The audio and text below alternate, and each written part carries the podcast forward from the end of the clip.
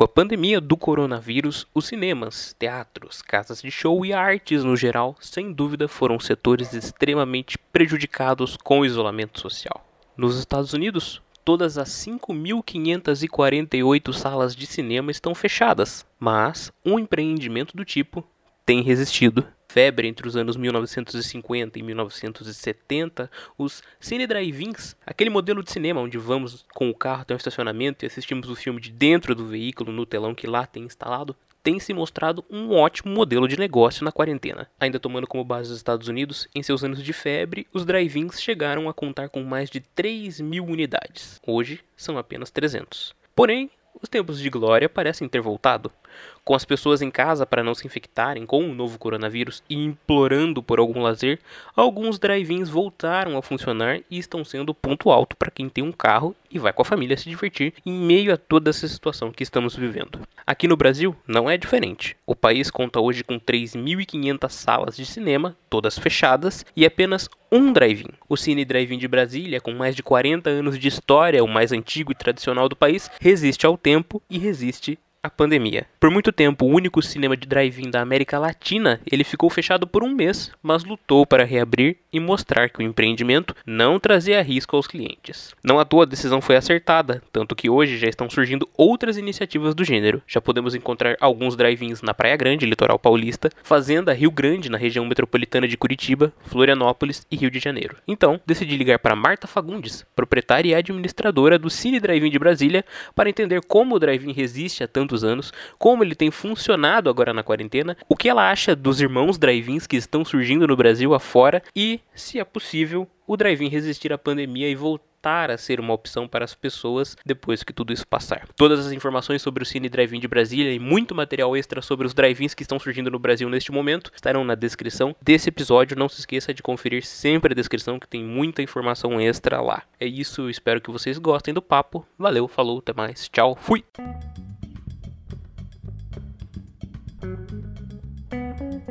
Olá. Bom dia, Marta. Bom dia. É o Lucas, tudo bem? Tudo bem. É um prazer estar falando com você. Obrigada. Deixa eu explicar nossa dinâmica aqui. É o seguinte, eu tenho umas perguntinhas de base que eu vou fazer para você, mas o microfone é aberto, a senhora pode falar o quanto a senhora achar necessário pro tema, ok? Certo.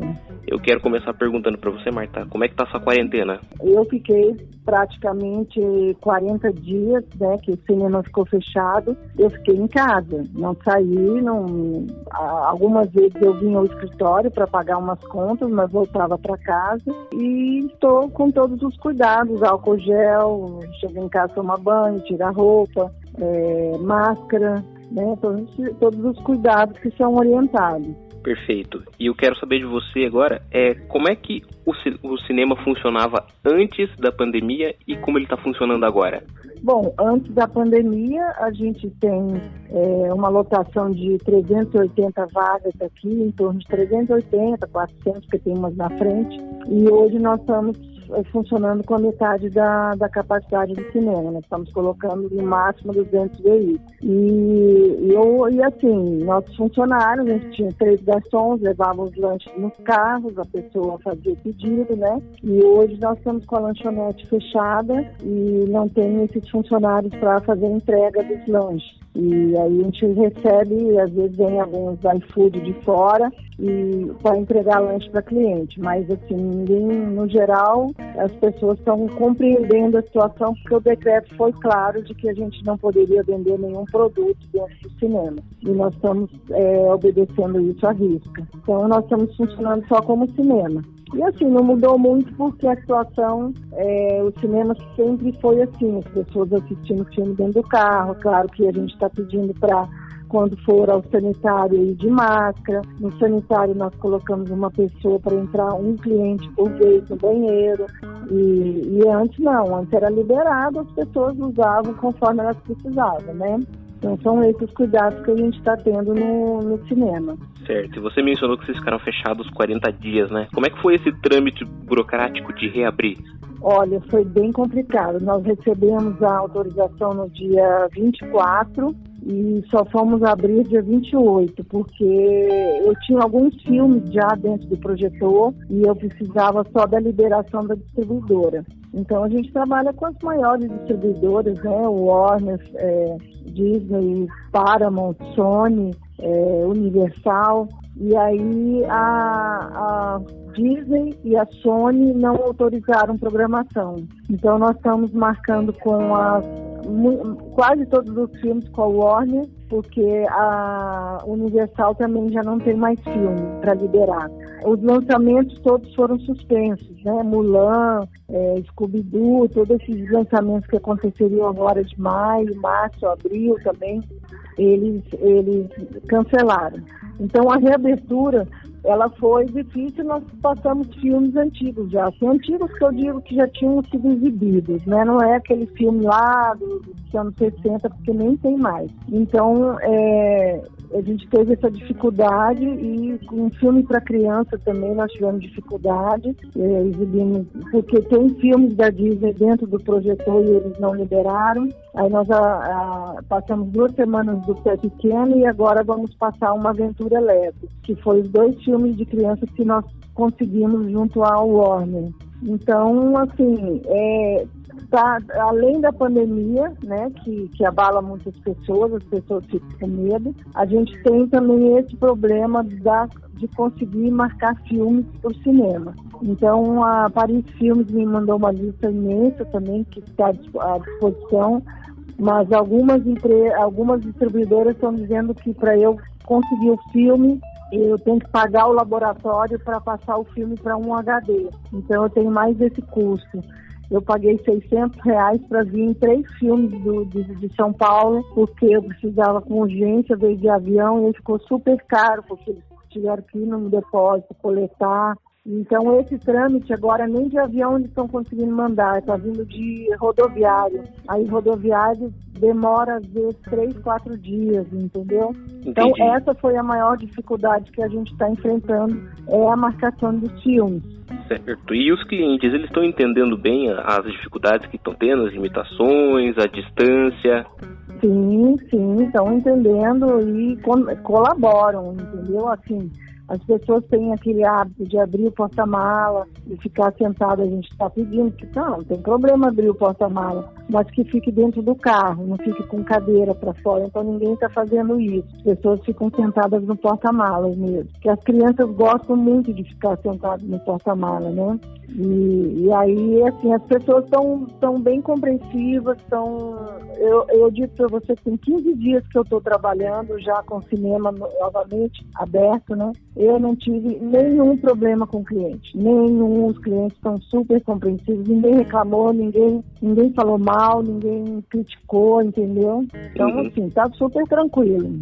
E a procura? Você sentiu que a procura ela, ela foi grande? A demanda, as pessoas estavam precisando sair de casa um pouco e de alguma maneira e o cinema foi uma opção? Foi, foi uma opção e, e assim, foi foi até uma surpresa, né, esse retorno, porque parece que as pessoas nunca foram ao cinema, sabe? Foi uma loucura. E eu falando, não, o cinema vai ficar aberto, você não precisa, sabe, de esperar vir no primeiro dia. E aí as pessoas às vezes entram, o filme já começou, ficam na fila, não reclamam nada que estão perdendo o começo do filme, ficam, assistem o filme, vão embora, ninguém reclama nada. Então, assim, o movimento aumentou, assim, posso dizer, em 80% do que a gente tinha durante a semana. Ah, que demais. Entendeu? E quantas sessões vocês fazem por dia? Três. Três sessões. Eu tenho uma sessão, eu tenho uma sessão que contempla as crianças, né, que é o pé pequeno, e tem uma sessão intermediária que eu tô com um filme dublado também que pega adolescente, é, o, o Sonic, o filme, né? E tem uma sessão para adulto que é um suspense que é o Doutor Sono.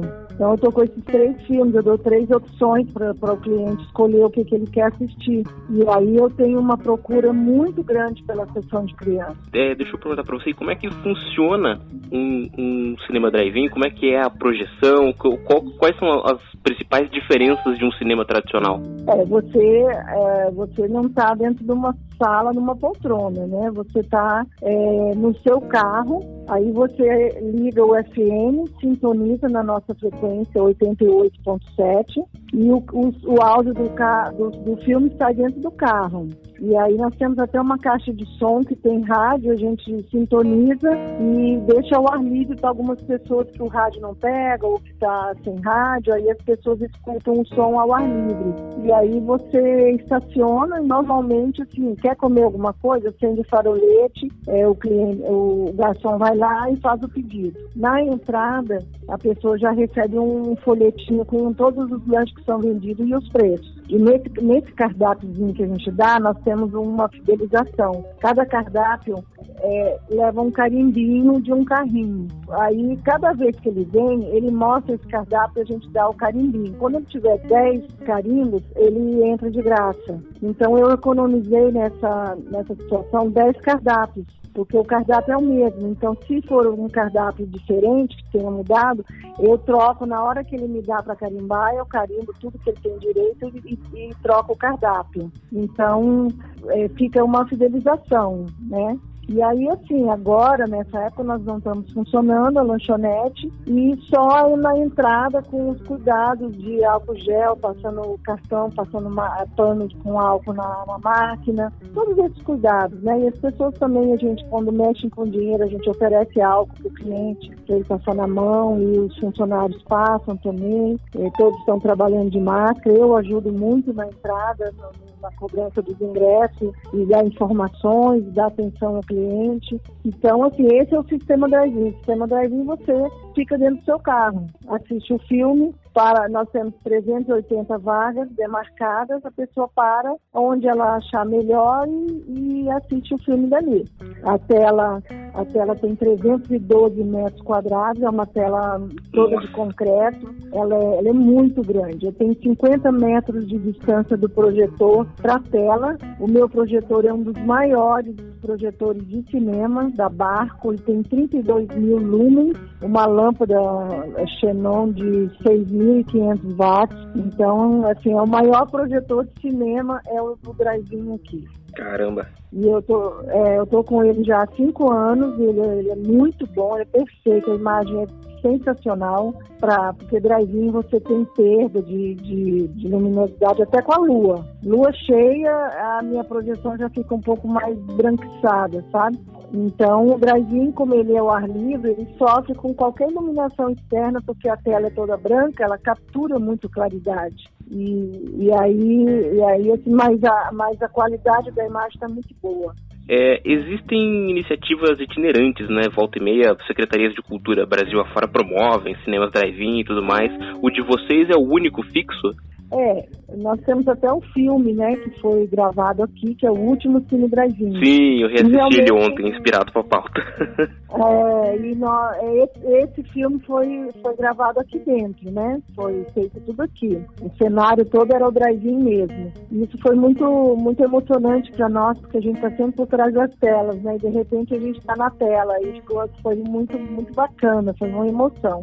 E aí, e aí assim, quando eu exibi, o meu projetor digital chegou em agosto de 2015. O meu técnico estava ainda montando o projetor. A primeira exibição que esse projetor fez foi o último filme Drive-In. Foi ah, o lançamento do filme. Foi o lançamento do filme. Nós tínhamos, não tinha mais lugar, as pessoas entraram, quase 300 pessoas sentaram no asfalto para assistir o filme. Então foi assim, muito bacana. Então o, o, o sistema de cinema Drive-In ele, ele te dá várias oportunidades de você fazer outras coisas. Por exemplo, quando eu faço o lançamento de Star Wars, eu faço um evento, vem cosplayer, aí eles fazem lutas, simulam as lutas né, que tem no filme, e para as pessoas participarem né, da, do lançamento do filme de uma forma diferente. É, quando eu lancei o Pets, A Vida Secreta dos Bichos, eu fiz uma sessão para cachorro. Então, todas as pessoas que entravam com cachorro no carro tinham, pagavam meia. Então, eu tinha praticamente 300 carros com 300 cachorros aqui dentro. é, e aí, assim, eu falei, meu Deus, vai dar briga de cachorro e nada. Foi um silêncio na hora do filme que estava, assim, muito tranquilo. Então, a gente sempre faz, quando faz faz um lançamento de um filme infantil, como Carros 2, Carros 3, a gente põe pula-pula, cama elástica, início de férias, venha brincar, e tudo por nossa conta. E as crianças ficam brincando, é, quando chega o filme, a hora do filme, vão pro carro e, e assistem o filme. Ah, então demais. o Brasil o, o, o drive-in propicia isso. Aí quando eu vejo que o cinema vai ficar muito cheio e que a minha lanchonete não vai dar vencimento de atender, vamos supor, 300 carros, eu ponho food truck de pizza, de crepe, de hot dog, de suco, eu ponho vários, vários food trucks que é, aliviam um pouco a minha venda de lanchonete, porque eu fico muito sobrecarregada e não dou vencimento para atender todos os clientes. Aí eu, isso me alivia um pouco. E, Marta, o, o licenciamento de filmes para vocês funciona da mesma maneira de, do que para um cinema convencional? Sim, Sim, mesma coisa. É, é, eu pego os mesmos filmes que ele, do Rei Leão, eu lancei no circuito nacional, com todos os cinemas juntos. É, tem algumas distribuidoras que às vezes encrencam um pouquinho, porque elas querem exibir em complexos e elas têm umas exigências que às vezes a gente fica até meio aborrecido, pensando, poxa, você não é dono do cinema, o dono do cinema é a distribuidora, porque ela te manipula, ela te dá o filme, mas ela faz uma série de exigências. Ah, eu quero que você fique com esse filme três semanas. Se eu disser que eu não vou ficar, ela não me dá o filme todo lançamento, obrigatoriamente, eles falam que tem que ficar full time. Todo horário deles. Então, por exemplo, antes com o Rei Leão, eu não posso passar nenhum filme junto, eu tenho que passar as três sessões de Rei Leão. Então, eu é, coloquei um horário um pouco mais tarde e botei uma dublada e uma legendada, para ah, contemplar sim. criança e adulto. Então, eu fiz nesse dia duas sessões. E aí eu tenho que passar duas semanas nesse esquema. Aí na terceira semana eu posso dividir com outro filme. Mas eu tenho que ficar com o Rei Leão quatro semanas. Essa, essa é a exigência. E ainda paga 52% do teu faturamento de bilheteria para ele. E como vocês fazem para prevenir a pirataria? Vocês de repente passam fiscalizando ali, dando uma olhada só para ver se o cliente não está filmando a tela, esse tipo de coisa? Sim, sim. Primeiro que assim, como é um cinema ao ar livre, é, a imagem, quando você vai filmar, ela não é tão perfeita como um cinema fechado, né? Sim. Que tem a escuridão lá mas a gente a gente tem garçom circulando, tem gente do cinema circulando, eu tenho, como a minha área é muito grande, 15 mil metros quadrados, eu, eu o pessoal anda de bicicleta dentro do cinema, meus funcionários, circulando. E aí a gente vê, porque para a pessoa fazer uma gravação dessa, ela tem que fazer fora do carro, porque dentro do carro ela vai pegar o vidro do carro e vai ficar ruim. Então ela teria que ter um tripé e tal, e isso não acontece. Aqui, muito difícil acontecer, porque a tela muito grande, é distante, a pessoa teria que estar muito próxima para fazer, não dá, não dá. A gente nunca pegou, a gente fiscaliza, algumas distribuidoras até reclamam, sabe, acham que, que o drive-in vai acontecer isso e por isso não querem me dar o filme. Aí eu falo, não, não, não tem isso, mas eles ficam inseguros, entendeu? Uhum. A Warner me deixou de, deixou de me dar o lançamento do It com medo de pirataria, entendeu? Aí eles vieram me visitar, vieram aqui, a, a diretoria toda da Warner, conheceu o cinema e viram que a situação é bem diferente do que eles imaginavam. Aí, aí tá. Não tem isso. A gente fiscaliza muito também. E eu queria saber por que, que você acha que a cultura dos, dos cinemas drive-in meio que acabou no Brasil, né? Vocês são os únicos têm iniciativas surgindo agora em meio à pandemia, mas por que você acha que deu essa parada? Olha, é, a gente aqui é, o, o drive-in aqui, eu lutei muito. Estou aqui há 45 anos. Então, assim, eu tive momentos que eu sentava e falava assim, o que, que eu faço na minha vida? Eu fecho. É tipo assim, se, se fechar é pior do que deixar aberto, entendeu? Uhum. Então eu ficava, como é que eu vou fazer? Se eu fechar, tem que fazer isso, isso, isso, tem que demitir funcionário, parará, e não tinha dinheiro nem para pagar a conta de luz. Aí eu passei uma época é, é, muito refém de cheque especial e empréstimo de banco, fiquei numa situação muito difícil. Eu tinha três funcionários, era eu, a, a projecionista, e mais uma pessoa. E a gente se virava, meus filhos ajudando. E as películas, tudo. Tu, tu conheceu as películas, né? Aqueles rolos de filme. Sim, sim, conheci.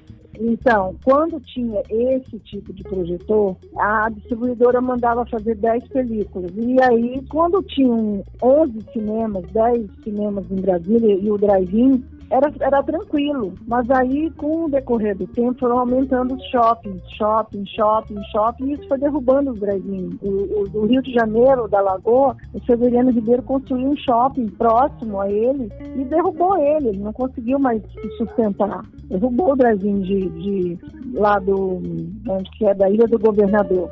O da Lagoa já tinha fechado antes do da ilha. E aí, assim, a gente ficou sabendo disso. Mas eu eu lutei muito porque eu falei, eu acredito nesse, nesse estilo de cinema, porque acho que um dia vai pegar, um dia ele vai voltar a ser um cinema né, procurado. E com isso eu fui lutando, lutando, lutei contra o governo, porque muita gente veio para querer demolir, tirar, entendeu? Com reforma de autódromo, porque nós estamos dentro do autódromo. E, e, os urbanistas por Brasília fizeram um abaixo-assinado. Nós conseguimos com uma deputada, a Luzia de Paula, da Câmara Legislativa, que ela, ela sabe, comprasse a nossa causa e ela fez um, um projeto de lei para tornar o cinema é, patrimônio cultural. E isso demorou, demorou, demorou e a gente achou que não ia mais sair. Quando foi, de repente, em 2018, no final de 2018, foi sancionado né, foi aprovado, aprovado na Câmara. Aí passou uns 15 dias o, o Hollenberg sancionou. Aí nós ficamos super felizes porque aí é, a gente viu que tudo que a gente lutou esse tempo todo, a gente conseguiu resguardar o cinema. Ele vai ser sempre um cine drive Pode ser que eu não esteja aqui é, administrando, mas pode vir outra pessoa, mas ele vai ser sempre um drive porque ele é patrimônio cultural e material. Então não pode tirar nada, não pode fazer nada, não pode mudar nada, não pode quebrar tela, pode fazer nada. Então isso deu uma segurança para nós, porque a gente sempre estava vendo como essa área é do governo, o espaço, né? Então, a gente está sempre naquela assim, será que vai, muda o governo, o que, que vão fazer? Vão tirar, vão, não vão tirar, vão reformar o autódromo. Então a gente ficou, mas depois dessa, dessa declaração aí, desse, é, é, o projeto de lei ser sancionado, a gente ficou mais tranquilo.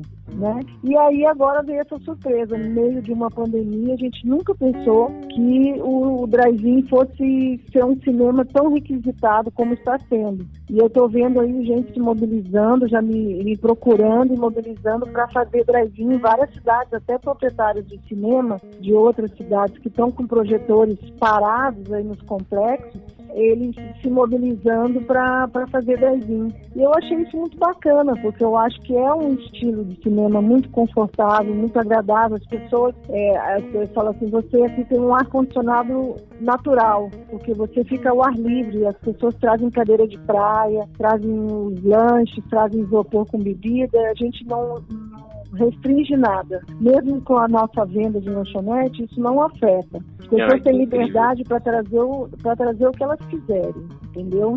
Certo. Pra gente finalizar aqui, então, Marta, eu queria saber de você. Você acha que o mundo, ele nunca mais vai ser o mesmo depois dessa pandemia? É, eu acho que a gente, muitas pessoas vão ter que mudar de, de comportamento, né? Então, essa questão de aglomeração, talvez os cinemas tenham que se reinventar, talvez afastar as cadeiras e fazer uma desinfecção dentro da sala, essas coisas que se estão, estão fazendo nas cidades, né? Eu acho que não vai ser o mesmo, isso com certeza. E nós aqui tivemos essa surpresa, como eu te falei, de no meio de uma pandemia abrir e assim eu me senti estranha. Sinceramente, eu me senti estranha, porque eu fiquei 40 dias fechada e de repente eu abro o cinema com, com uma visão totalmente diferente, entendeu? É, funcionando de uma forma diferente, com um movimento diferente na bilheteria, mas assim, tá, tá tranquilo. Eu fico feliz, até a gente fica muito